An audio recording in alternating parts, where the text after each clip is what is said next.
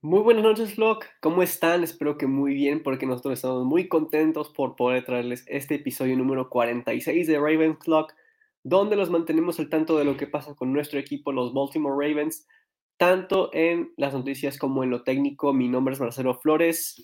Estoy acompañado por Felipe Madrid.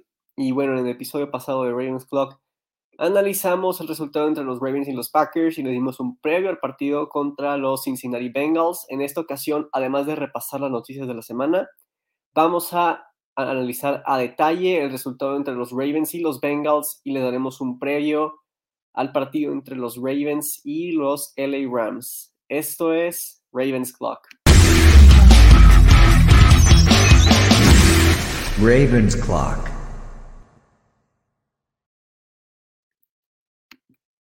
Ya saben que como siempre iniciamos estos episodios con la sección Cover One de noticias alrededor de la NFL y específicamente alrededor de los Ravens.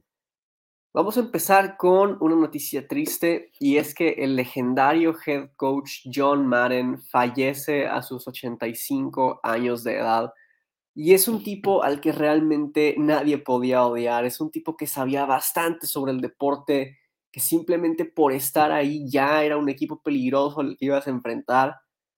Y pues incluso llegó a ser el, vaya, EA sacó un juego nombrado detrás de él, todos conocemos Madden, pero pues es increíble el legado que nos deja eh, ahora con su partida, ¿no? Felipe, ¿qué opinas sobre el recorrido de John Madden en la NFL? No, pues ya lo mencionaste bien, pues es, es, una persona, es legendario, ¿no? El legado que dejó.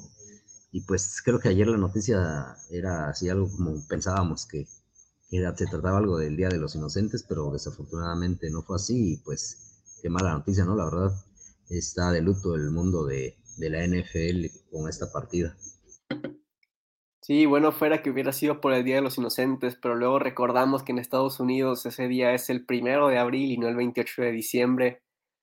Así que bueno, ni modo. Y es un ángel más en el cielo.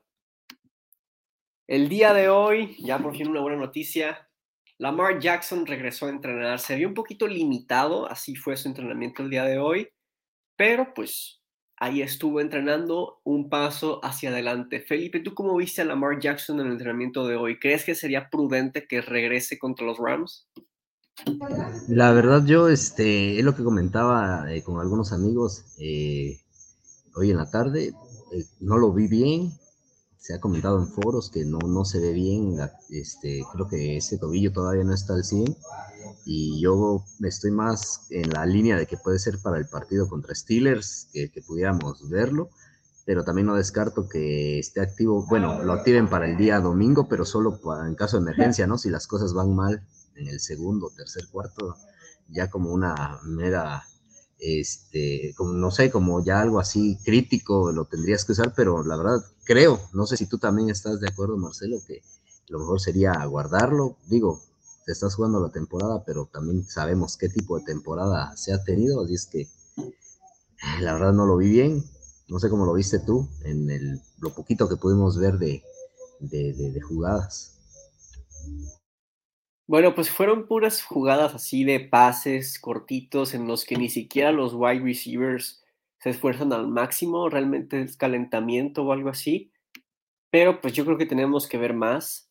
Y si fuera, vaya, un equipo como los Jaguars o los Lions, si dijeras tú, bueno, pues que regrese, no hay problema.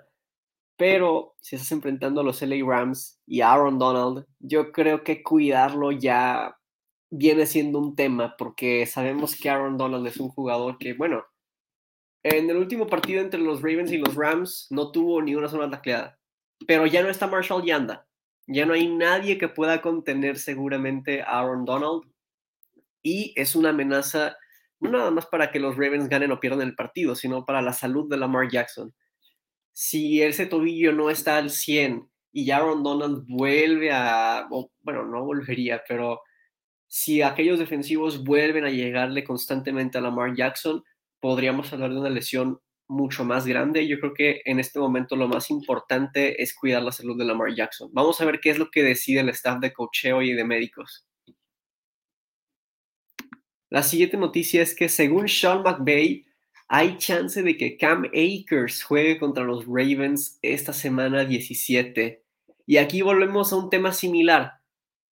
¿Qué harías tú si fuera Sean McVay? ¿Te esperas a ver cómo va progresando Cam Akers? ¿O de plano lo cuidas sabiendo que pues no está en ritmo? Es un tema difícil, ¿no? Así es, y más creo que tienen ese detalle del se lesionó apenas Henderson, creo que está fuera para igual por, por pronto, no sé cuántas semanas, pero pues tienen ese detalle. Eh, creo que tenemos este ejemplo con el tackle que llegó de los Broncos, que llegó igual con, se rompió el tendón de Aquiles.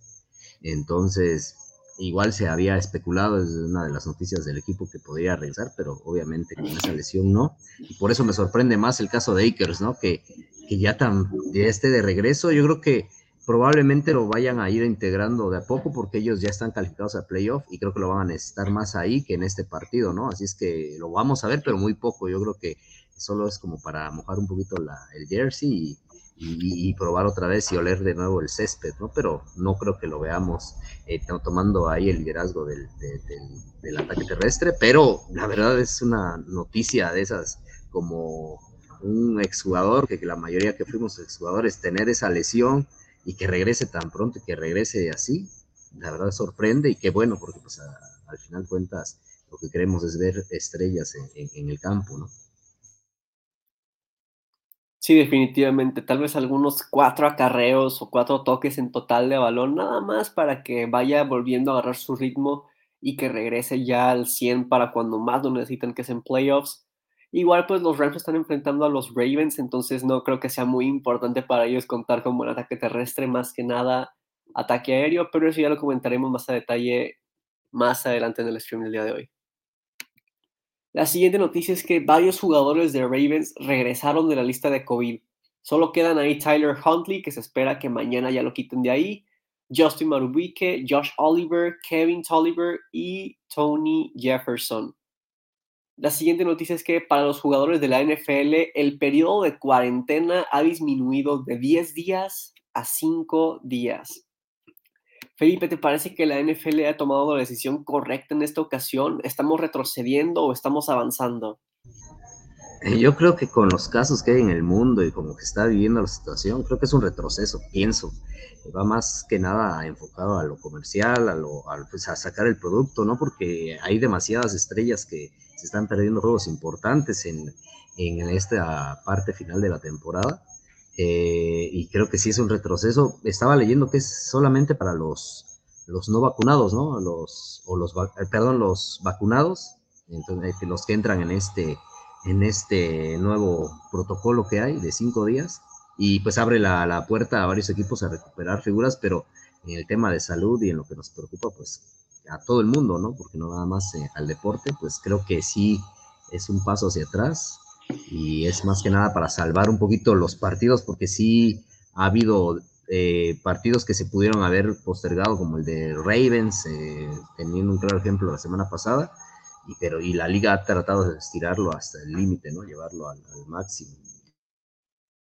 Bueno, aquí tenemos dos comentarios muy diferentes. Jesús Daniel nos dice que él cuidaría a Lamar antes que nada, primero su salud. Y Giovanni tiene esperanza de que regrese Lamar y que todo es posible contra los Rams teniendo a Lamar Jackson de nuestro lado. Y sí estoy de acuerdo contigo, sobre todo porque en Estados Unidos han bajado tanto la guardia respecto al COVID-19 que los casos han ido incrementando en muchas partes de ese país.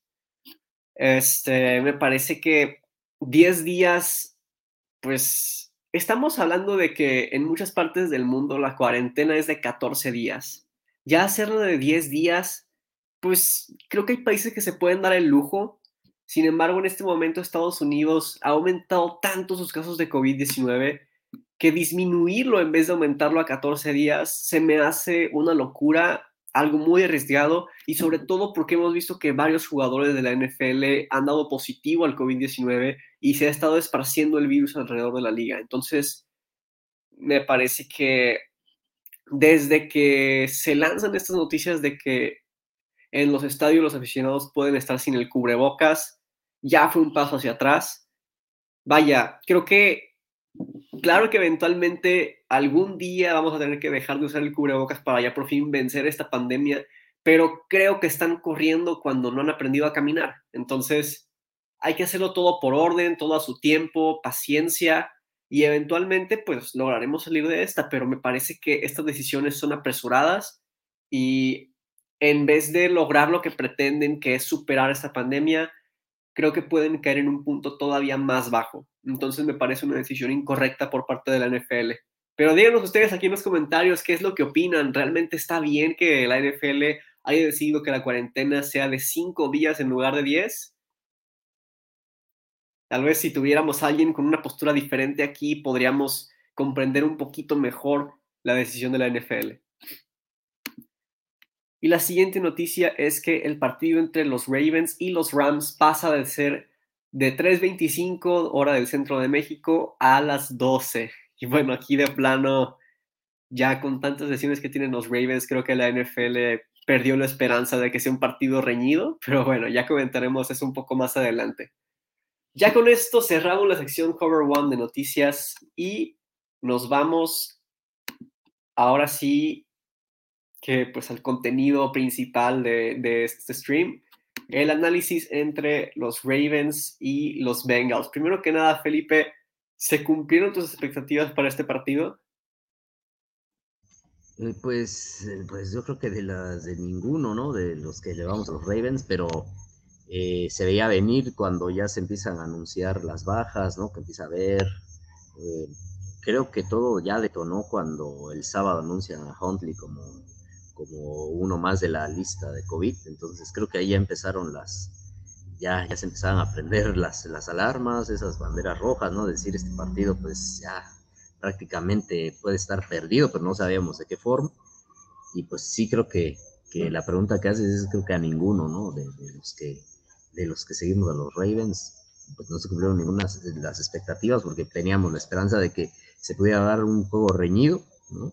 Sucedió durante creo que un cuarto nada más y ya de ahí pues los errores o medio cuarto creo que después de ese balón, de esa tercera y uno, creo que para mí la tercera y uno fue, pero no recuerdo en qué minuto fue del primer cuarto, tercera y uno donde pues en lugar de avanzar tienes que que entregar el balón y pues yo creo que hasta ahí fue reñido y ya de ahí pues ya las expectativas que teníamos pues hasta ahí terminaron, ¿no? Así es que algo, algo difícil, pero algo difícil, pues bueno. Sí, definitivamente, y todo empieza por el ataque terrestre de los Ravens. Fue casi nulo. Y eso te habla de que realmente es importante la presencia de Lamar Jackson para que el ataque terrestre de este equipo funcione Claro, no nada más la presencia, también pues darle jugadas terrestres a Lamar, pero vemos que Josh Johnson pues obviamente no es igual y pues ahora sí que esas jugadas de read option que son tan importantes en este esquema no funcionaban. Todavía con Tyler Huntley funcionan esas jugadas de read option, pero pues ninguno de ellos dos es Lamar Jackson. Aquí nos dice Edgar que Johnson se vio bien lanzando el balón, que hoy tenemos a los mejores suplentes en esa posición quién sabe, puede que sí. Tyler Huntley sí que es un excelente quarterback número 2 y sí me gustaría verlo en otro equipo como titular la próxima temporada. Yo creo que va más de que tenemos ya un excelente, digo, voy a atrever a decir eso, pero cuerpo de receptores, ¿no? Creo que ya, ya podemos hablar de eso. A mí me, me, me voy más de ese lado los corebacks pues, son, son profesionales, cumplen, pero yo creo que ya por fin tenemos ya un grupo decente, ¿no? O, muy o bueno de receptores y eso ayuda bastante a, la actuación que tuvo en este caso Johnson. Sí, claro que ayuda bastante, pero pues al mismo tiempo el fútbol americano es un deporte en equipo. ¿Cuántas veces hemos dicho, por ejemplo, ah, bueno, es que DeAndre Hopkins, pues es quien hace que Kyler Murray se vea bien? Claro que sí, pero también hemos dicho bastantes veces, ah, es que Allen Robinson está desperdiciando su carrera con los Bears. Si tuviera un buen quarterback lanzándole el balón, sería otra cosa. Entonces ahí se contradice un poquito la comunidad de la NFL. El hecho es que para que un wide receiver, bueno o malo, este, esté jugando bien, necesita que el quarterback también juegue bien. Y para que un quarterback juegue bien, también necesita que un wide receiver juegue bien. Entonces, esto de que los receptores acarrean al quarterback o esto de que el quarterback acarrea a los receptores o es un obstáculo para ellos. Como que realmente creo que es algo más en equipo. Pero pues estoy de acuerdo contigo en que este es uno de los mejores cuerpos de receptores que han tenido los Ravens en la historia de la franquicia. Tenemos tres wide receivers que fueron pis de primera ronda y un tight end candidato All Pro. De hecho, ya es Pro Bowler y titular por encima de Travis Kelsey. Está a 15 yardas de superar el récord de la franquicia en cuanto a yardas vía recepción. Y eso para un tight end es impresionante. Y bueno, si se cumplieron mis expectativas o no del partido, pues sí esperaba que Joe Burrow y ese cuerpo de wide receivers le hiciera bullying a la defensiva secundaria de los Ravens. Y vaya, ha habido tantas bajas en este equipo y muchas han dolido de una u otra manera, pero creo que la de Marlon Humphrey es la que más se ha notado. Ni siquiera la de J.K. Dobinson, la de Marcus Peters o incluso la de Ronnie Stanley se han notado tanto como la ausencia de Marlon Humphrey.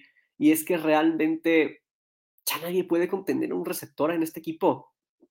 Está fuera Marcus Peters, Marlon Humphrey, Jimmy Smith, Anthony Averett. Tal vez se pierda el partido también. Javon Young salió tocado del partido contra los Bengals.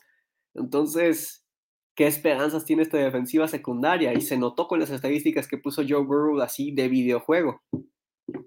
Y pues sí, eso fue la diferencia más que nada. Los Bengals no dejaron de aprovecharse de la debilidad del rival. Y no culpa a los Bengals. Ellos jugaron hasta el final, pusieron en práctica su esquema. Pues al final se llevan el partido, que es lo más importante. Ahora tenemos aquí tres temas que tocar. El primero es el que todo el mundo quiere escuchar ¿Cuántas posibilidades tienen los Ravens de llegar a playoffs? Hace unas semanas los Ravens estaban sembrados como número uno en la AFC con un récord de 8-3, pero desde ahí perdieron cuatro partidos consecutivos, están 8-7 y están sembrados como el número 8 de la AFC, lo cual los colocaría fuera de playoffs. Felipe, ¿qué tantas posibilidades le ves a los Ravens de llegar a la postemporada?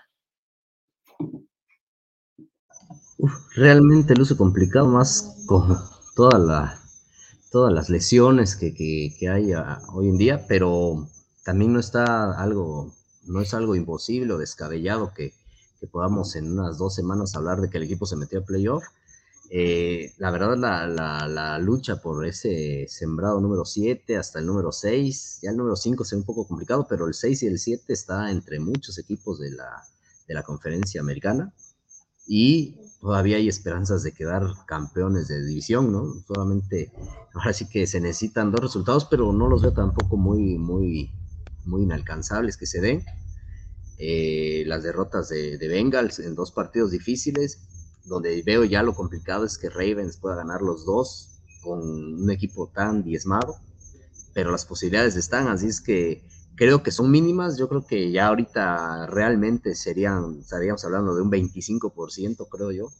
Ah, eh, pero que todavía existen para, para, para no, así que todo, no está todo tirado a la basura, pero creo que estamos a, ya a un juego, ¿no? El siguiente juego se pierde, yo creo que ya estaríamos hablando ahora sí de, de empezar ya a, planear la próxima temporada y eso es lo que me preocupa más que, otra cosa, que, por el hecho de querer calificar, arriesgues, en este caso a la mar, y se agrave la lesión algo más serio, ¿no? Entonces, estamos en ese, desafortunadamente estamos en ese, en ese, en ese momento donde de decisión, de una vez te, te la juegas con lo que tienes y no arriesgas a tu jugador franquicia, o avientas todo el próximo domingo para rescatar esta temporada y aferrarte a, playoff, que, pues, que, pues, estar ahí ya es otra cosa, ¿no? Bueno, aquí Richard nos hace una pregunta. Si los Ravens llegaran al Super Bowl, ¿contra quién les gustaría que fuera? Para mí, contra Tampa o contra Cowboys. Ahí te va. Este año ganó Argentina la Copa América, ganó Italia la Eurocopa, Cruz Azul y Atlas fueron campeones, entonces, ¿por qué no? Este es el año de los Cowboys, ¿no? En fin. Me gustaría que fuera contra Cardinals, aunque no creo que lleguen al Super Bowl, más que nada para ver un duelo más entre Lamar Jackson y Kyler Murray. Pero bueno, posibilidades de playoffs. ¿Qué tanto le conviene a los Ravens llegar a playoffs esta temporada? No lo sé. Ahora sí que mi punto de vista sería relevante porque los Ravens son un equipo que va a luchar independientemente de que estén todos sanos o todos lesionados, los Ravens luchan y pues esa es la franquicia, ¿no? Se trata de seguir luchando, si alguien cae, entonces el siguiente hombre tiene que cumplir con su papel. Así son los Ravens, entonces, claro que para la próxima temporada igual y sería muy atractivo tener un buen pick para el draft en, esta offseason y pues regresar todavía más fuertes con el regreso de varias superestrellas al equipo como Marlon Humphrey, Marcus Peters, Ronnie Stanley, esos tres son All Pro, el regreso de J.K. Dobbins y Gus Edwards, estos running backs que ahora sí que el segundo de ellos es más talentoso que actualmente que el running back titular de los Ravens, que Nick Boyle ya esté al 100, porque claro, ya regresó, pero no se ve igual. Entonces, ya que esté al 100, obviamente mucho trabajo por parte de la línea ofensiva, el regreso de Derek Wolf. Entonces, hay varios temas que ahora sí que este año no, pero el próximo año sí, agárrense porque los Ravens podrían venir con todo. Ahora, posibilidades de playoffs realmente las veo muy, muy bajas. Creo que es mucho más probable no pasar a playoffs que pasar a estas alturas de la temporada.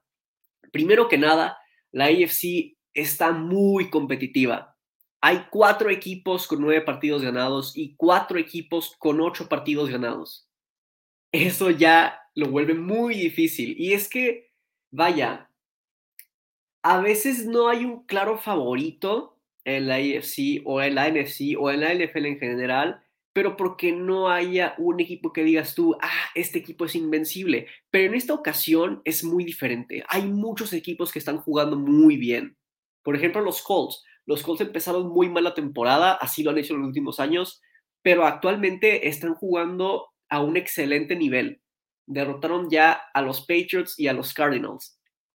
Los Patriots y Bill Belichick, vaya, Bill Belichick ahora sí que es candidata a coach del año y han hecho un excelente trabajo con un quarterback novato. Están también los Bengals, que ya nos patearon el trasero dos veces. Están los Chiefs, que fueron de menos a más, como muchos analistas este, así lo creían, que los Chiefs eventualmente repararían sus problemas. En ofensiva ya averiguaron cómo este, vencer cobertura con dos safeties profundos antes del snap, o sea, cover 2 o cover 4. Por fin pudieron vencer esa cobertura de zona. Y en defensiva se han visto de menos a más también. Entonces, hay varios equipos que están jugando muy bien. Y eso es lo que vuelve la IFC tan difícil y tan competitiva Claro, en la NFC hay muchos equipos con récords mejores que en la AFC, pero pues la AFC realmente es la impredecible. Hay muchos equipos muy buenos y pues simplemente está sucediendo varios upsets, eh, varios matchups difíciles. Ahora sí que la diferencia entre el número uno y el número cinco no es tanta. En la NFC, por otra parte, hay a lo mucho cuatro equipos que si dijeras tú, aguas con estos pero pues sí, si los Ravens estuvieran en la NFC, si los Ravens estuvieran en la NFC, tal vez sería un poco más fácil, pero en la AFC es muy difícil con ese récord que tienen.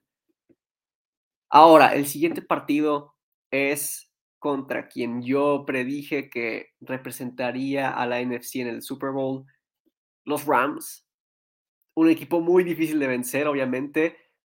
Este, creo que es un partido que realmente va a definir muchísimas cosas. Y al final contra Steelers, un partido divisional. Sabemos que los Ravens en partidos divisionales no han estado nada bien esta temporada. Ni contra los Steelers, ni contra los Bengals. Ahora sí que todos los rivales divisionales han derrotado a los Ravens esta temporada. Entonces, es muy difícil que logren pasar a playoffs. Si lo hacen, pues estaremos apoyándolos pero si no lo hacen, pues no se sorprendan, porque realmente los Ravens son el equipo que más adversidades ha enfrentado esa temporada, lesiones en todo el roster, COVID por allá y por acá, entonces ahora sí que las expectativas no las pongan tan altas, pero la próxima temporada sí debe ser muy entretenida.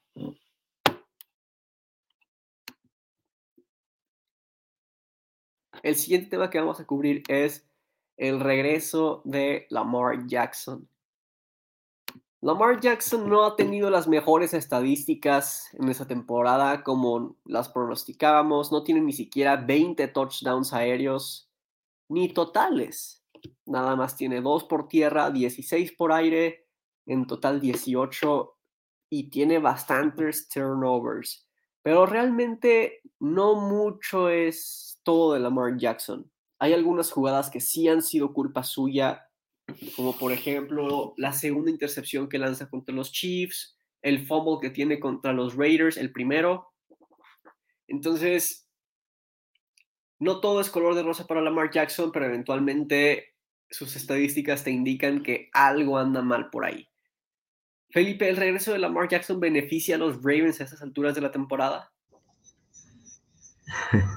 creo que va más por el tema nada más anímico, ¿no? Porque ya lo vimos, bueno, hemos visto lo que presentó hoy en, algún, en algunos videos y, pues como dijiste hay que esperar, esto es día a día, pero hoy sería más anímico en el, en el tema anímico que te ayudaría porque creo que como, como está eh, físicamente ah, eh, en la NFL cualquier equipo, aunque sea los Jaguars, te exige obviamente este equipo que, está más, este, más completo te va a exigir más, así es que ah, hoy creo que nada más sería en lo anímico, en tenerlo ahí cerca, eh, vestido, ¿no? Bueno, en este caso uniformado, eh, creo que sería en eso, ¿no? En tenerlo ahí y en saber que, el que vaya a iniciar tiene ese respaldo ahí que, lo puedes utilizar, digo, no, no, no, no descartar alguna jugada, algo, tenerlo ahí siempre es, siempre te va a traer ese tema, eh, no sé, un tema anímico positivo para el equipo. Solamente hasta ahí. Creo que aquí ya empezamos y entramos en la disyuntiva de es mejor guardarlo para la siguiente temporada que esté sano, a arriesgarlo ahorita que pues, está en el límite el equipo de pasar, pero creo que no vale la pena por, por todo lo que se viene arrastrando. Si, si fuera una temporada donde tienes posibilidades, están regresando los titulares, ya están, están, no hay mucho lesionado, solamente él, pues todavía eh, pudiera, ¿no? Decir, bueno, pues que esta temporada es, es, la, o fuera un partido de playoff, pero no, yo creo que no vale la pena, así es que el regreso de la mar podría ser probablemente contra Steelers, si ya está recuperado y se siente mejor, y también dependiendo si el equipo pues ya no tiene posibilidades, pues ya, ¿para qué lo metes, no? Ya sería nada más cuestión de, un trámite del juego y esperar a que regrese en 2022. Creo que en esa estamos, dependemos ahorita de Huntley, creo que mañana va a estar activo, así es que creo que él será el encargado de, ese juego crucial contra, contra Rams. Y el regreso de Lamar yo lo pondría 2022, pero en, en, agosto, pretemporada, a lo mejor unos snaps, y ya en, en septiembre con la temporada, nueva temporada de la NFL. ¿Tú cómo lo ves, Marcelo? ¿El regreso de Lamar Jackson se da en esta semana o estás en la línea de los que pedimos que que lo descansen ya. Bueno, pues los que mejor saben cómo se siente Lamar Jackson ahorita del tobillo son más que nada el staff de médicos en el equipo y el mismo Lamar Jackson. ¿Qué pienso yo? En esta temporada, con o sin Lamar Jackson, es muy difícil que los Ravens lleguen a playoffs. Es más improbable que probable con o sin Lamar Jackson. Entonces, ¿Cuál es nuestro techo si juega Lamar Jackson y cuál es nuestro suelo si juega Lamar Jackson? Yo creo que el suelo si juega Lamar Jackson es mucho más grave que el posible techo que tenemos. ¿Qué podría pasar? Que regrese Lamar Jackson contra los Rams y entonces ahí está Von Miller, ahí está Leonard Floyd, ahí está Aaron Donald y son jugadores que simplemente son peligrosos. Entonces, si Lamar Jackson anda tocado del tobillo por ese golpe sucio de JOK en el partido contra los Browns. Creo que, aunque esté un poco recuperado, es arriesgado que en uno de esos golpes, en uno de esos sacks que tanto ha recibido Lamar Jackson, la lesión se agrave. Y entonces es ahí cuando muchos quarterbacks terminan su carrera. Cuando los forzan a jugar a pesar de estar lesionados y entonces la lesión se hace más grave y ya no es nada más para un par de semanas, sino para toda su carrera. Entonces, si no juega Lamar Jackson, la lesión se puede reparar enseguida. Con rehabilitación, poco a poco, no lo apresures y muy probablemente ya ni siquiera estamos hablando de agosto, estamos hablando de que para enero, mitad de enero, ya estaría Lamar Jackson al 100. Claro, muy probablemente fuera de playoffs, pero ya estaría al 100, ya estaría descansando un poco, después en febrero, marzo ya entrenando, ahí las OTAs no creo, pero eh, sí con su coach personal ahí en Florida. Entonces, ya para agosto al 100, una nueva temporada. Creo que sería lo mejor por parte de los Ravens, aunque claro, los Ravens son un equipo con mentalidad luchadora y al mismo tiempo le ponen atención a la salud de Lamar Jackson.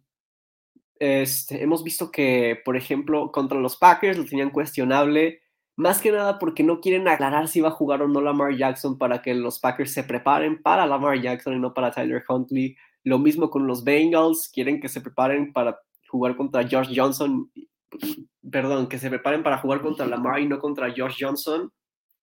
Y creo que aquí pueden hacer algo similar.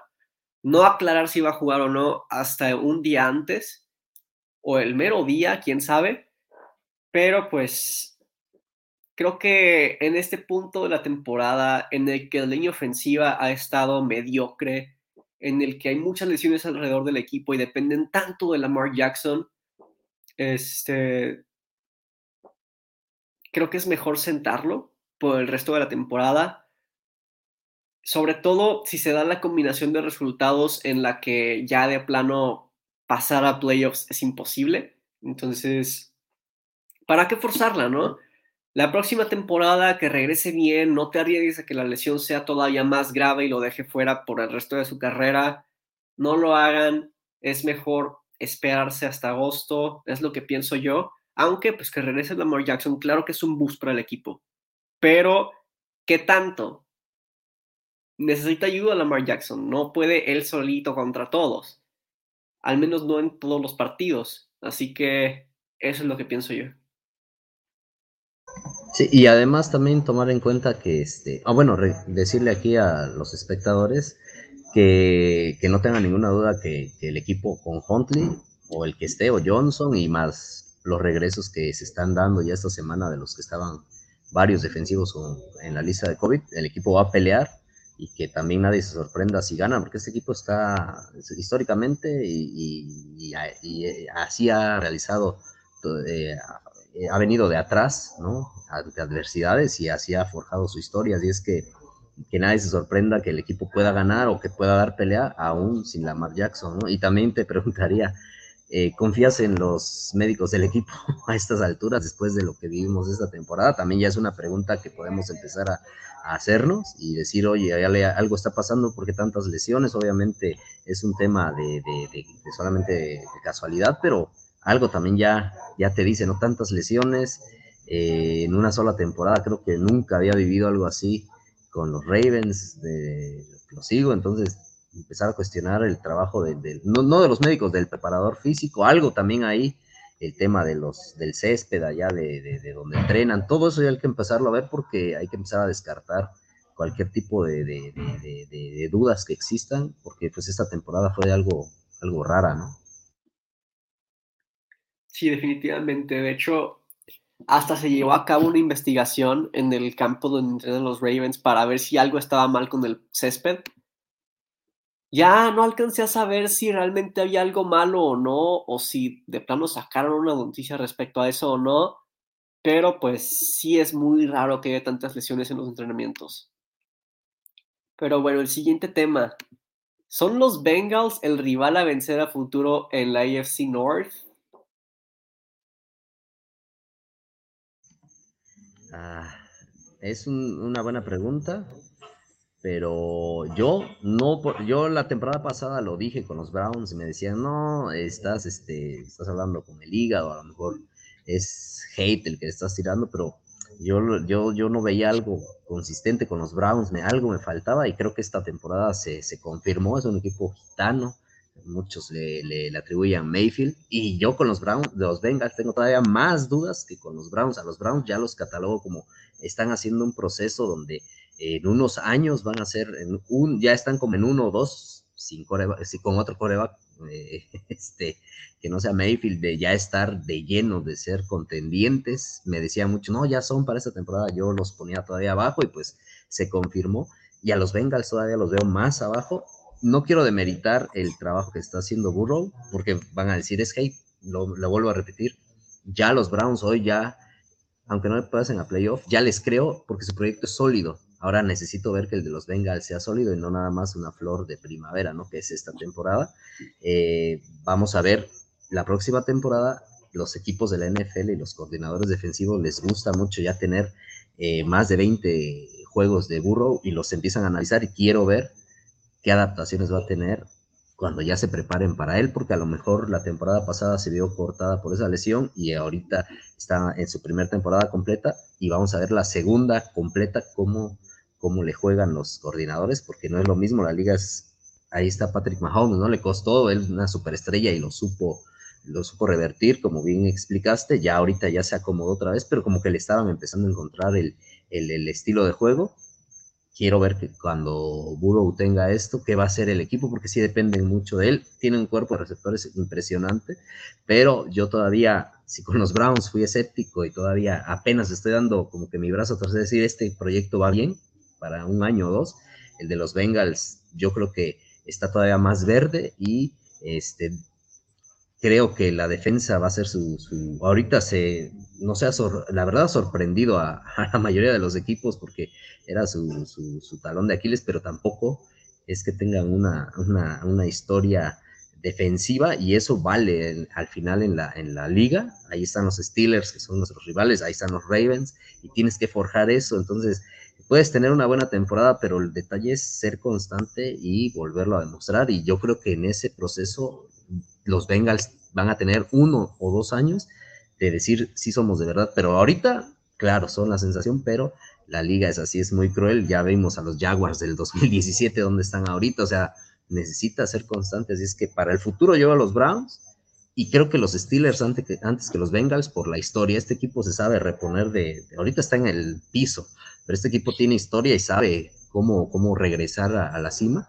Así es que yo con los Bengals me iría más tranquilo que con los Browns. Eh, son la sensación ahorita, están jugando bien, sorprendieron a la liga, pero es la NFL, creo que los que tenemos años ya viéndola sabemos que eh, si este equipo piensa que solo con presentarse van a ganar y que los otros equipos no van a hacer nada para, para ajustar, están equivocados. Es que me voy a esperar para la otra temporada y ver los mismos resultados para ya empezar a creer en un proyecto serio, como dice la pregunta, a un, rival a futuro, ¿no?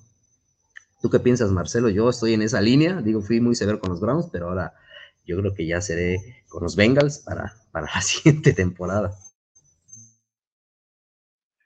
Bueno, aquí creo que los Ravens van a seguir siendo el rival a vencer en la AFC North. Simplemente son los que tienen más talento alrededor de todo el equipo. Este, mejor staff de cocheo y los Bengals sí los voy a ver más peligrosos que los Browns, más que nada porque los Bengals tienen mucha juventud y talento alrededor del roster, empezando por Joe Burrow. Ha estado mucho mejor esta temporada que la pasada, ha estado creciendo y Joe Mixon es excelente en el backfield. Tenemos a un trío de wide receivers excelente con Jamar Chase, Tyler Boyd y T. Higgins. Esos tres van a estar ahí por mucho tiempo. Tyler Boyd a lo mejor no es vital, pero es un excelente arma. En cualquier momento podrían cambiarlo o podrían dejar que termine su contrato y no renovarlo. Y aún así seguirían teniendo a T. Higgins y a Jamar Chase por al menos dos años más. Recordemos que esta es la segunda temporada de T. Higgins. Y Jamar Chase apenas es novato. Esto va empezando, ¿no? Creo que una buena. Ahora sí que una buena época para un equipo empieza con un buen dúo de quarterback y wide receiver. Así lo hemos visto a lo largo de los años en la NFL. Así creo que va a seguir siendo. Claro que no es la única manera de, hacer un equipo constante por varias temporadas. Hay muchas maneras como conseguir una buena defensiva, conseguir buena línea ofensiva y juego terrestre, tener buenos coaches, pero la manera en que lo están haciendo los Bengals ha sido la que más ha funcionado en estos últimos años en la NFL. Empezar por un buen dúo de quarterback y wide receiver. Y Joe Burrow y Jamar Chase son excelente dúo de quarterback y wide receiver. Y no nada más eso. Vemos que también T. Higgins y Tyler Boyd tienen sus partidos. Entonces, vamos ahora con los Browns. Y claro, está Nick Chubb, está Kareem Hunt. Tiene una buena defensiva, una buena línea ofensiva. Entonces, ahí vamos de regreso a cómo empezar eh, consistencia en temporadas en la NFL. Los Bengals lo están haciendo con un dúo de quarterback y wide receiver. Los Browns lo tienen con una buena defensiva que todavía no nos ha demostrado que sea consistente o no, pero esta temporada se han visto bien y buena línea ofensiva y juego terrestre. Pero vamos con Baker Mayfield. Baker Mayfield cuando juega bien, juega muy, muy bien. Y cuando juega mal, juega muy, muy mal. Digamos que es un jugador extremo, ¿no? No hay un intermedio. O juega muy bien o juega muy mal. Entonces, eso ya es un factor. Joe Burrow tiene un techo más alto que Baker Mayfield. Actualmente está jugando mejor que Baker Mayfield. Y los Browns carecen de calidad en la posición de wide receiver creo que si se pudieran conseguir uno bueno en la primera ronda del draft que viene, estaríamos hablando de que los Browns posiblemente regresen a ser el segundo rival a vencer en la AFC North, pero por lo pronto yo veo a los Bengals más fuertes. Y los Bengals, por otro lado, en el draft yo creo que van por línea ofensiva. Ya pasaron de Penny Sewell, tomaron a Yamar Chase y está muy bien. Sin embargo, la línea ofensiva sigue siendo un punto débil para ese equipo. Y los Ravens creo que definitivamente van por línea ofensiva. Y pues ahora sí que los Ravens ya tendrían de todo. Ya tienen un buen dúo de quarterback y wide receiver con Lamar Jackson y Marquise Brown. Agrégale ahí a Mark Andrews. Agrégale ahí que con un buen pick en primera ronda de línea ofensiva ya tienes buena línea ofensiva de ataque terrestre. Agrégale que la defensiva es buena. O sea, esta temporada no, pero sabemos por qué. Entonces los Ravens tienen todos los factores entonces los Ravens yo creo que siguen siendo el rival a vencer a futuro en la AFC North. Ahorita no por obvias razones, pero pues yo en el futuro, los próximos cinco años de la AFC North, yo veo todavía Ravens, Bengals, Browns y Steelers hasta abajo. Aquí nos dice Astro, ojalá que Greg Roman se vaya de los Ravens. Pareciera que cuando no juega Lamar Jackson, Greg Roman anda inspirado, quién sabe qué es lo que pasa con él. Lo dice Close Salazar. Creo que deberían de darle lo que queda de la temporada a Huntley porque le da más confianza y lanza mejor que Lamar. no estoy de acuerdo con, ese último enunciado, pero eh, si estás viendo números, Tyler Huntley ha tenido mejores números. Si ves el tape, te das cuenta de que no es así de simple. Y nos dice José Rodríguez Ríos, Baker Mayfield es un quarterback sobrevalorado, tiene todo, tiene todo un arsenal a su disposición y no sabe qué hacer con ellos. Su mejor wide receiver es Jarvis Landry y los demás se la pasan soltando pases. Tiene dos Titans que eh, son promedio. No le puedes pedir mucho a Baker Mayfield con ese cuerpo de receptores. Es lo que creo yo. Aunque pues los Browns primero corren y lo hacen muy bien.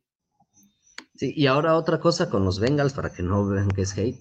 Los Browns ya tienen algo que ya es consistente en ellos y tienen buenos drafts en rondas ya no donde obviamente te va a llegar talento, que escoges uno, dos, tres, cuatro, cinco, donde obviamente viene el talento.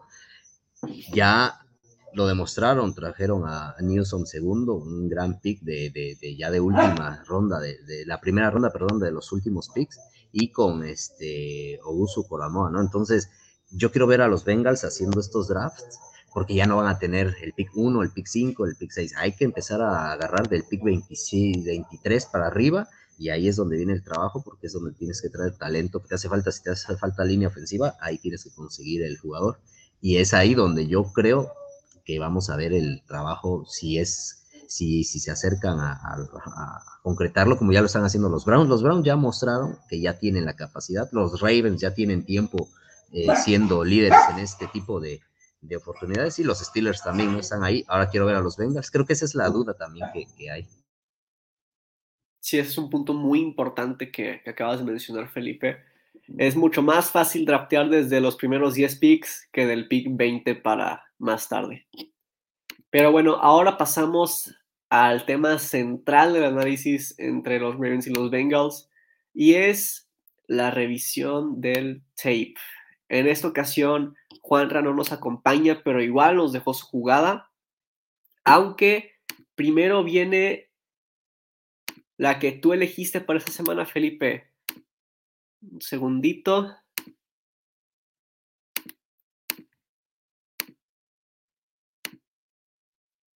Esta es la jugada que eligió Felipe. Bueno, esta jugada la elegí, eh, creo que ahí va a ser algo chistoso que de recordar. Hay un meme ahí de un audio en, TikTok, ¿no? Donde está un señor, creo que es de Argentina, diciendo, yo con esta panza y con esta este viejo y le puedo pegar al balón, refiriéndose al fútbol soccer, pero refiriéndose a un jugador profesional, ¿no?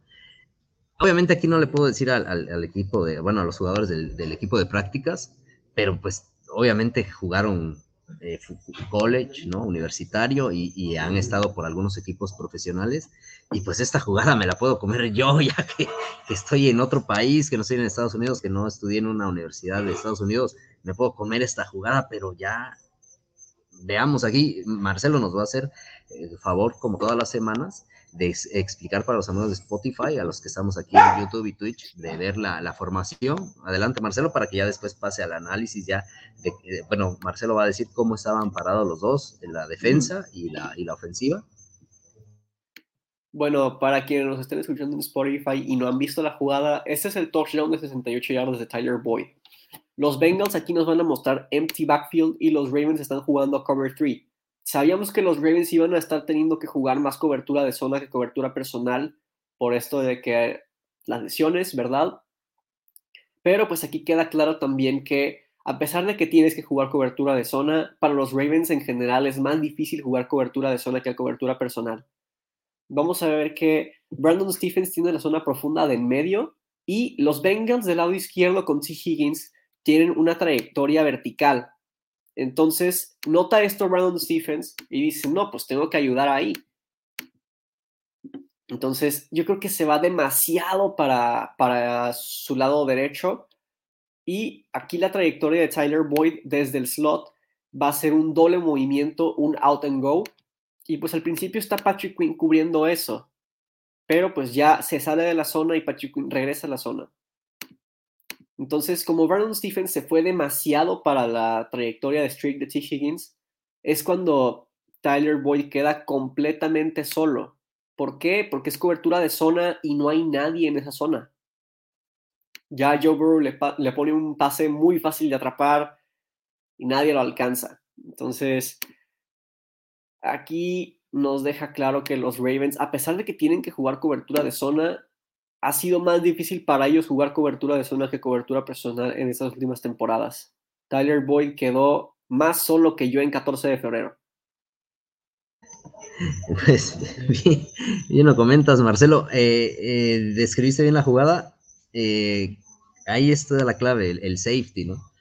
Eh, como dice, se jala más hacia un costado, pero lo hace antes, ¿no? Lo hace desde antes. Creo que ese es, ahí le ganaron los, los, ahí le ganó lo novato porque si nos damos cuenta también están, salen cinco por pase, ¿no? De los, de los Bengals, y pues cada quien tiene su asignatura en el lado donde él decide ir, aunque están jugando zona, pero te debes de esperar aunque sea un segundo o un segundo y medio más para decidir, porque de, de este lado están tres y, y uno de, de, esos tres está, lo va a tener que cubrir en esa zona corta, en el, eh, es este, el linebacker bien mencionado, a Patrick Quinn, entonces es donde debes de tener mayor un poquito de mayor eh, atención, de decir, aquí si no decide quedarse en la zona corta, del, ahí donde están los linebackers, de este lado va, va, va, a haber un detalle, porque son tres y nada más estaban dos cubriendo ya, este, dos este, esquineros de este lado, Entonces ahí yo creo que Stephens le ganó la novatez y se fue muy rápido, como bien mencionas, con una jugada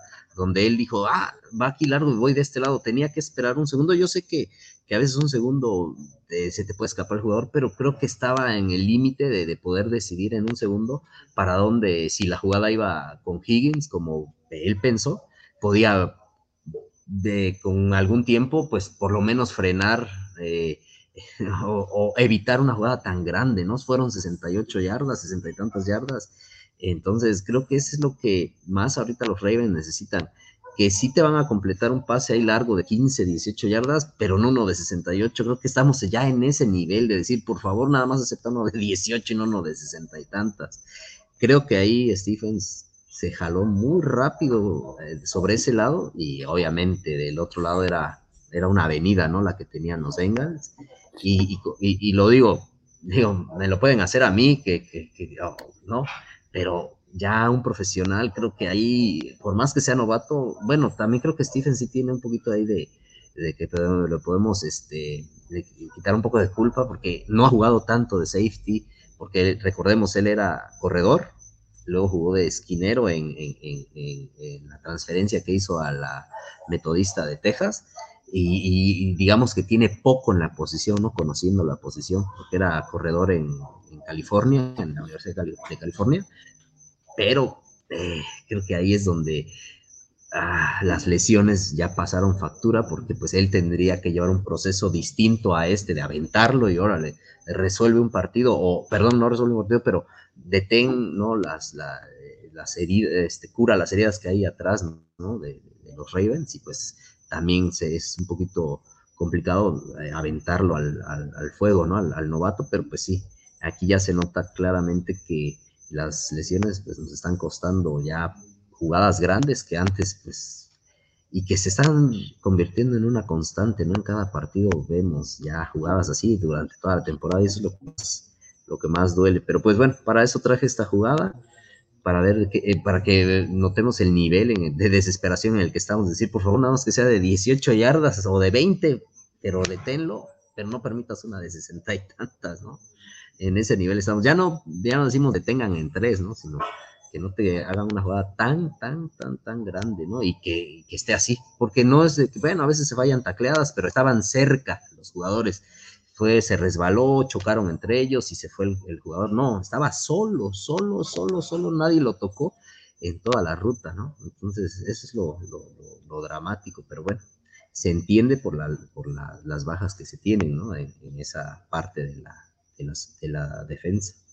Sí, tal vez algunos quieran culpar a Patrick Quinn en esa jugada, pero pues tú como linebacker te imaginas que tienes ayuda del safety atrás, entonces definitivamente un error de Brandon Stephens y un excelente acierto de Joe Burrow y Tyler Boyd y buen play por parte de los Bengals. Pasamos a la siguiente jugada. Esta fue la que eligió Juanra para el día de hoy y es esta que ven aquí, el touchdown de nuestro mejor jugador en la temporada, Mark Andrews. Esta jugada es preciosa. Lo que vamos a ver aquí es que los Ravens tienen empty backfield y los Bengals están jugando cover one hole. Para los que no sepan o no entiendan bien lo que significan las coberturas, cover one significa que hay un jugador que tiene asignada una zona profunda. Si es cover one, tiene que ser cobertura personal, pero cover one puede ser un cover one blitz, un cover one robber o un cover one hole. Lo que significa cada una de estas es que cover one blitz hay cinco jugadores que van a presionar al quarterback. Lo que significa cover one hole es que muestran, eh, vaya, muestran una formación en la que podrían estar jugando cover 3 o cover one. Si es cover 3 es zona, si es cover one es personal. Y van a tener un jugador en la zona de medio, corta de aquí, y otro jugador en la zona profunda. Y cover one robber es cuando al principio muestran cover two man, o sea, dos jugadores con zonas profundas asignadas que eventualmente uno de los jugadores se pasa a la zona profunda del medio y otro de los jugadores profundos se pasa a la zona del medio corta. En esta ocasión es Jermaine Pratt, el número 57 de los Bengals, quien tiene la zona de medio corta, esta zona de aquí, y Von Bell es quien tiene asignada la zona profunda de en medio. Ahora, lo que vamos a ver aquí es que Mark Andrews enfrenta a Chidobe Awuzie, el número 22 y el mejor corner de los Bengals. Esto es lo que se me hace más impresionante. Tienes al mejor corner de los Bengals con tu tight end. Que aún así pueda conseguir un touchdown, se me hace no aplaudirle. Pero bueno, lo que va a pasar aquí es que Mark Andrews tiene una crossing route. Pero al principio, aquí está Chidobe Abuzie con Mark Andrews. Al principio ven una trayectoria de drag. Aquí. Y entonces, como se está acercando a Jermaine Pratt, lo que van a hacer los Bengals es un ajuste que se vale hacer en cobertura personal también. Y es que, como ve que Jermaine Pratt ya es el que más está cerca de para dónde va la ruta de Mark Andrews, cambian de asignatura. Entonces se queda a Woozie ahí en la zona y Jermaine Pratt se va con Mark Andrews. Por ejemplo, aquí con la trayectoria cruzada de Marquise Brown también hicieron lo mismo. Ven que se está acercando muchísimo a Von Bell, entonces este jugador de aquí dice, no, pues ahí te lo encargo, yo me voy a tu zona, cambiamos de asignatura. Y pues ahora que está un linebacker con Mark Andrews, le vas a lanzar el balón todo el día. Aunque lo esté sujetando, consigue un touchdown. ¿Qué opinas de esta jugada, Felipe? Lo que decías hace rato, como que Greg Roman cuando no está la mar como que empieza a encontrar un cierto tipo de, lucidez y aquí está la muestra, igual la primera serie ofensiva así lo vimos, ¿no? Abrió el libro de jugadas y, creo que este es parte de su repertorio. Yo no dudo de que sea un genio ofensivo, el detalle es cómo las usa y cuándo las usa. Es una jugada extraordinaria, o sea, aquí se ve que se trabajó, se estudió al rival, se estudiaron este tipo de formaciones defensivas y aquí está el resultado con el coreback número 5 del equipo en, opción, Lamar, Huntley, Max Orley, que ya no está, y el otro que está, ya regresó de, de COVID, Streveler, algo se pida.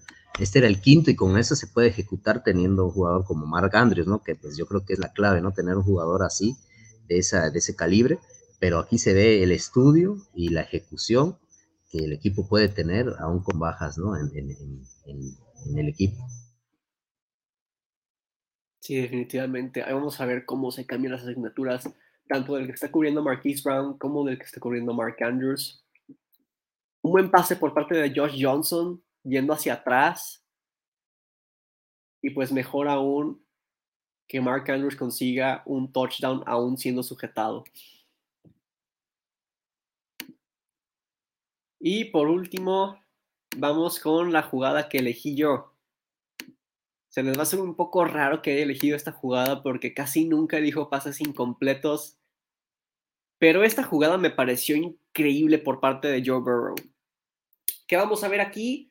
Shotgun por parte de los Bengals y Cover 4 por parte de los Ravens. Cover 4 significa que tienes cuatro jugadores con zonas profundas asignadas. Vamos a ver aquí. Este jugador baja la zona profunda de acá. Tony Jefferson la de aquí. Este jugador la de acá y este jugador la zona profunda de acá. Los demás tienen zonas intermedias y bueno. ¿Qué es lo que van a hacer aquí los Bengals? Este, esta jugada está diseñada para atacar la zona de Josh Vines, que es la zona corta de en medio. ¿Sí? Entonces, lo que van a hacer los Bengals es que con su tight end, que está alineado del lado izquierdo, este end va a avanzar 5 yardas y va a cortar hacia adentro. Eso pues se lleva la atención de Josh Vines. Y Tyler Boyd, que está en movimiento antes del snap, aquí lo vemos en movimiento. Ya sacan la jugada. Aquí este Tyler ya se va a llevar la atención de Josh Vines. Y Tyler Boyd avanza como unas 6 yardas más que su compañero y hace el mismo corte hacia adentro. Entonces ahí ya le puede lanzar el pase.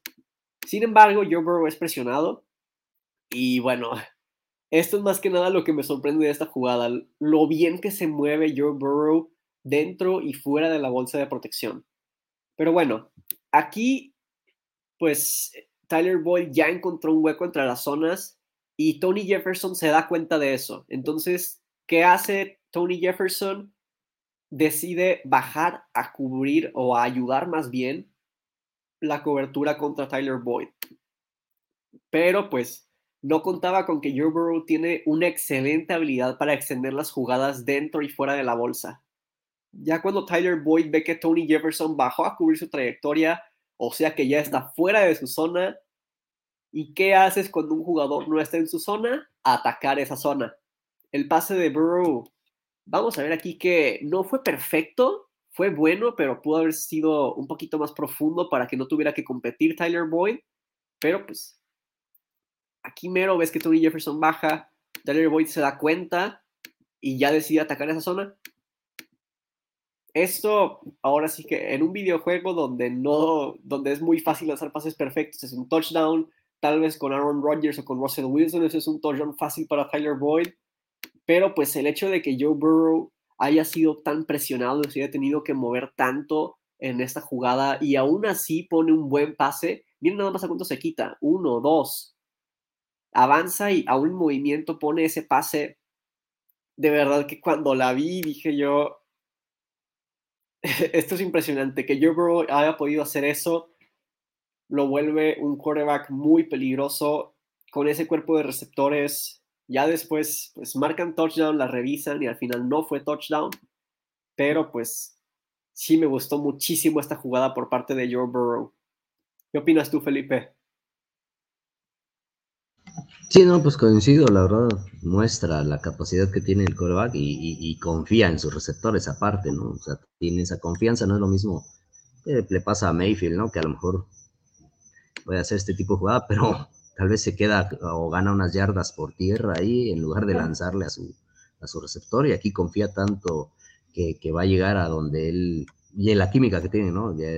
confía tanto en él que sabe que, que dónde le va a poner el pase y el receptor igual, ¿no? Están en la misma línea, así es que te habla de la química que tiene eh, y que ha hecho con, con, estos jugadores, con estos receptores jóvenes, bueno, voy no tanto, ¿no? Pero, pero que tiene ya con ellos. Definitivamente. Aquí vamos a ver la jugada una última vez.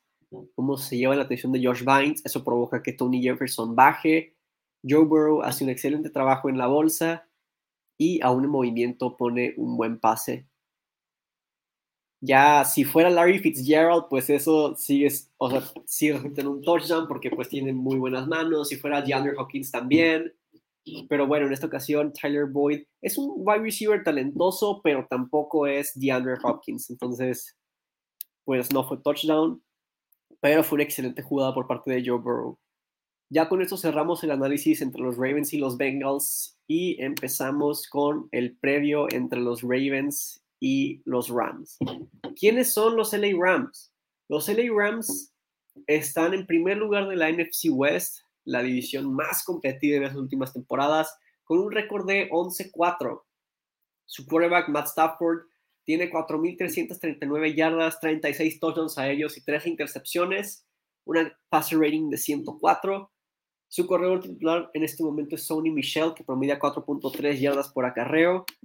Y su receptor estrella, Cooper Cup, es líder en todas las categorías recibiendo en la NFL.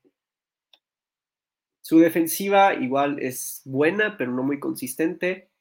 Eh, permite 21.7 puntos por partido, aunque en tercer down no es la mejor. Permite el 40.5% de las conversiones en tercer down.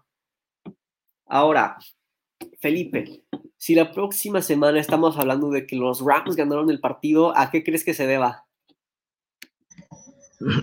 Pues yo creo que lo comenté al principio, que tienen un excelente equipo, vienen embalados, están ya calificados, motivados, obviamente no se van a relajar, quieren subir en, los, este, las posiciones para recibir, tal vez todavía compiten por el, mejor, este, mejor puesto de la conferencia nacional, así es que creo que si la, el próximo miércoles, que ya será 2022, ¿verdad? Y aprovechar para, para agradecer a los que nos vieron todo este año este, pues va a ser por el hecho de que, de que ejecutaron bien, que están, bueno, están ejecutando bien, están jugando bien.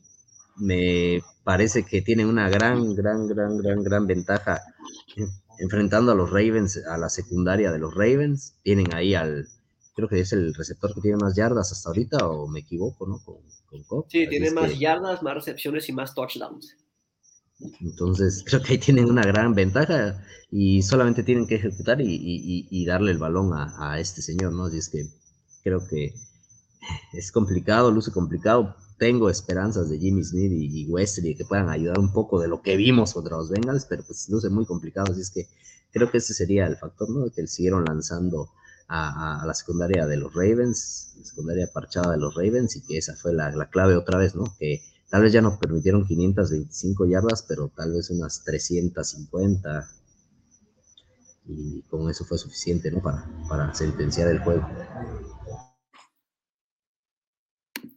Sí, bueno, si la próxima semana estamos hablando de que los Rams derrotaron a los Ravens, lo cual es muy probable, es primero que nada porque igual que los Bengals estuvieron haciendo bullying a la defensiva secundaria de los Ravens, con Cooper Cup, con Odell Beckham Jr., con Tyler Higbee, y en defensiva, lo que es más importante para los Rams es contener a Mark Andrews lo mejor posible. Ya hemos visto que con cualquier quarterback, Mark Andrews juega como juega, como lo hace, como es su trabajo, ¿no? Como el muy probablemente All Pro que vamos a ver. Y dejar que Aaron Donald haga lo suyo. Ahora, si la próxima temporada estamos hablando de que los Ravens ganaron el partido sorprendiendo a la comunidad entera de la NFL, creo que lo más importante va a ser contener a Aaron Donald mínimo con dos hombres. Aunque tengas a Kevin Zyler como guardia derecho, de repente lo pueden alinear diferente y tendría que enfrentar a Ben Cleveland o, a Randy Boseman, que ciertamente ha jugado bien, pero ninguno de ellos es Marshall Yanda. Entonces, hay que ponerle doble cobertura a Aaron Donald. Siguiente, buscar matchups favorables para Mark Andrews, porque si bien las fortalezas de los Rams creo que son Matt Stafford, Cooper Cup, sus tackles ofensivos, Aaron Donald, Von Miller, Leonard Floyd y Jalen Ramsey. Sus debilidades son el resto de la defensiva secundaria, excepto por Darius Williams. Este, su juego terrestre me parece muy, muy seguro y su cuerpo de inside linebackers. ¿Quiénes son los que cubren más seguido de los tight ends? Pueden ser los corners de slot, pueden ser los safeties o pueden ser los linebackers. Entonces, hay que hallar machos favorables para Mark Andrews, o sea, sin Darius Williams y sin Jalen Ramsey. Si pueden hacer eso y evitar lanzar a quien esté cubierto por Jalen Ramsey, pero ni siquiera evitar lanzar, evitar esa lectura, porque Jalen Ramsey puede cubrir a cualquier wide receiver en este equipo. Así que no optar por esa lectura ya te ahorra bastante, bueno, no bastantes segundos, porque un segundo en esta liga es bastante tiempo, pero pues algunas milésimas de segundo muy valiosas en las que te podría llegar Aaron Donald. No hagas la lectura de Jalen Ramsey, no va a estar abierta, mejor vete por las otras. Y en defensiva, doble cobertura Cooper Cup. Así de simple. No me importa que Odell Beckham Jr. tenga 180 yardas con tal de que Cooper Cup no tenga 250, ¿ok? Entonces, doble cobertura con Cooper Cup, con estos corners que tenemos, hay que jugar así y jugar con dos safeties profundos antes del snap. Creo que los Ravens pueden detener fácilmente el ataque terrestre de los Rams y Sony Michel. Así que jugar cover 2 y cover 4. Ahora sí que estar pensando en el pase en cada jugada.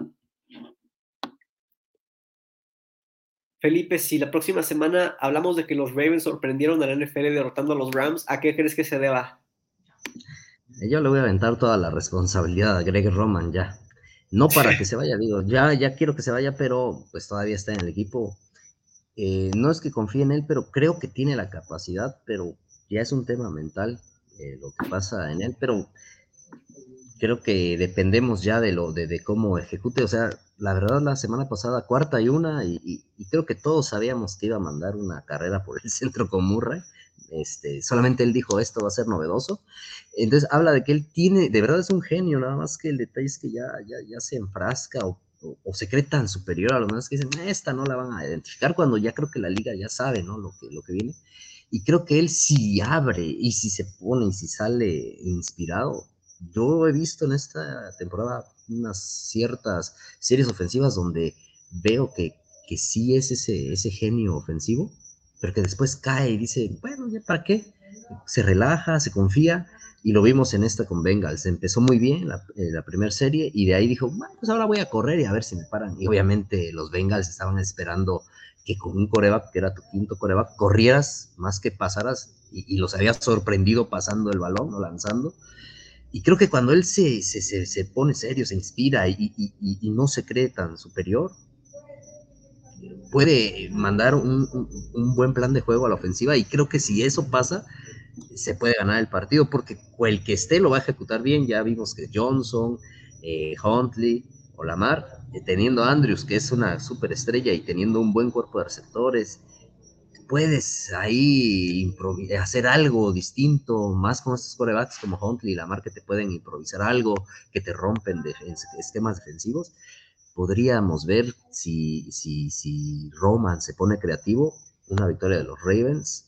Eh, porque dependemos mucho de la ofensiva, porque la defensa sabemos que, no va a estar ahí por mucho tiempo y, necesitamos que la ofensiva esté generando por lo menos de a tres y que no sean tres y fuera, y, sino tres puntos, ¿no? Y no tres y fuera, así es que creo que le voy a poner todo el peso a Greg Roman y, y ojalá lo haga y, luego gane el otro partido y se meta y, logre eh, establecerse y, que podamos ganar mucho porque le iría bien a Baltimore, así es que no le deseo el mal a, él, pero creo que ya en estos partidos ya, ya de una vez que demuestre si, si, si lo va, si va a continuar, si quiere continuar que lo demuestre y si no, pues que, dé un paso a un costado. Pero creo que estas son las pruebas que, que, le van a presentar porque los jugadores van a seguir, yo creo que podemos hablar de algunos que, ya no van a estar, pero él, él sí, creo que su continuidad está en riesgo y está en duda y creo que estos partidos son especialmente hechos para, para él más que nada. Martin Del tiene un poquito más de crédito, se ha pedido ahí su cabeza, pero es Roman. Así es que yo voy a poner Roman, se puso creativo y por eso ganamos.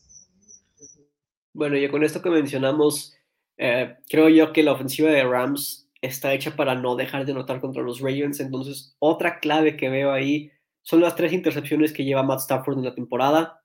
Ganar la batalla de turnovers es difícil, pero es posible.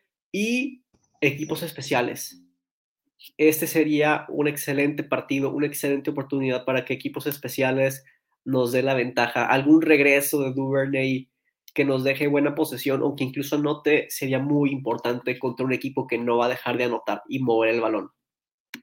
Pero bueno, ya con todo esto, hablemos de números. ¿Cuánto va a quedar este partido, Felipe? Ah, yo creo que eh, Voy a poner a, los Ravens 24 a 22. Ganan los Ravens, así es que mi corazón me, traiciona y, voy a seguir en esa línea hasta que ya no haya esperanzas. 24 a 22. Bueno, pues acá yo también tengo 24 puntos para los Ravens. Sin embargo, tengo para los Rams 34 puntos una derrota por 10 puntos contra uno de los mejores equipos de la liga, pero con tantas lesiones es muy difícil sacar la victoria ante los Rams. Pero bueno, Flock, déjenos aquí sus predicciones, cuánto creen que vaya a quedar el partido. Y ya por último, Felipe, ¿cómo te encuentra la gente en tus redes sociales? Eh, en Facebook como José Madrid, en Twitter, así como está aquí en el banner, Madrid 24-bajo. Quiero aprovechar para eh, agradecer a todos los que nos vieron durante este 2021 que empezó este proyecto, también a ti Marcelo. Estamos concluyendo ya un año de transmisión, ¿no? Porque pues faltan unos días para que concluya el 2021, pero oficialmente esta es nuestra última transmisión de este año, así es que agradecer desde que recuerdo transmisiones del draft, de, de, de, pretemporada, de, todo esto que hemos vivido. Les agradezco a todos los que han estado formando parte de este proyecto y también a ustedes, a Juanra, le mandamos este igual un, que se recupere, le deseamos que se recupere y, y, pues agradecer a los que nos ven, a los que nos escuchan, los que comparten ese contenido, los que nos siguen y pues que pasen unas felices, un feliz año nuevo es el deseo que tenemos aquí del staff de, Somos Ravens, de Ravens Club. Y pues nada, eh, agradecer la oportunidad de transmitir junto a Marcelo, junto a Juan Ramón, personas que conocí este año y que es de lo positivo, gente aficionada al equipo y muy conocedora. Así es que gracias a todos los que nos ven y que pasen feliz año nuevo. Perfecto. A mí me encuentran en Facebook como Marcelo Flores y en Instagram como arroba guion bajo Marcelo Flores.